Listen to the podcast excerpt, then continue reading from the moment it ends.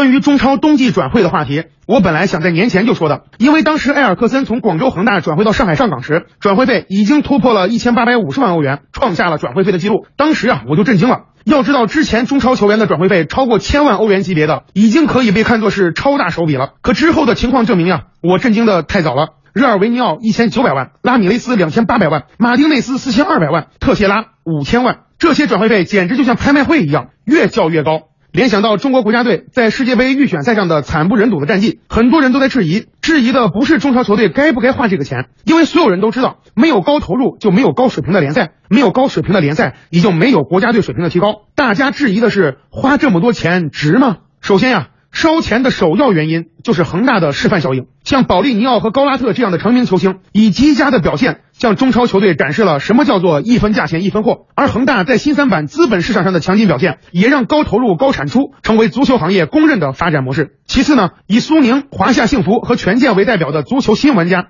无疑会比其他球队更加迫切的需要大牌球星，以此呢撑起场面，撑起球迷和投资者的信心。所以呀，烧钱也就不可避免了。但是大家一致质疑的还有一个原因，那就是球员的溢价实在太高了。就比如说马丁内斯吧，一年前他从波尔图转会到马德里竞技时才三千五百万欧元，这一年时间他表现的相当低迷，可是价位呢却不降反升。拉米雷斯也一样，值不了这么多钱。再比如说拉维奇，一流球星不假，但是呢，中超球队开出的年薪居然可以和梅西、C 罗这样的球星比肩。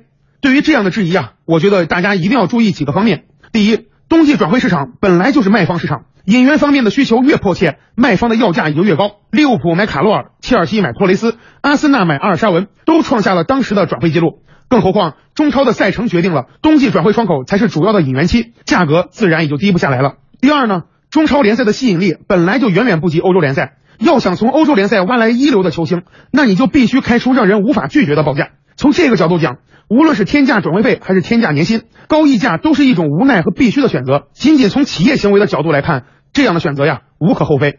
很多足球业界人士还有一个质疑，那就是如此烧钱是否有悖于足球规律？直截了当的说，就是为什么不把这些钱投到青训上呢？说实话，没有人敢断言中超的资本狂飙会不会导致泡沫。但可以肯定的是，资本至少不是中国足球的毒药。青训和人才梯队固然是决定足球水平的基础和前提，但是市场呢，一样不可或缺。我只能说，烧钱符合市场规律，但是到底符合不符合足球规律，我就不敢说了。因为所有的联赛在发展过程中都经历过烧钱，只不过那些联赛识规矩、守秩序、重规则，并且有成熟的足球环境和文化，而这些正是中国最欠缺的。如果有人建议现在就给中超联赛降温，恐怕为时尚早。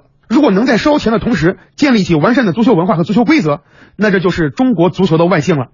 好了，这就是今天的小编观点。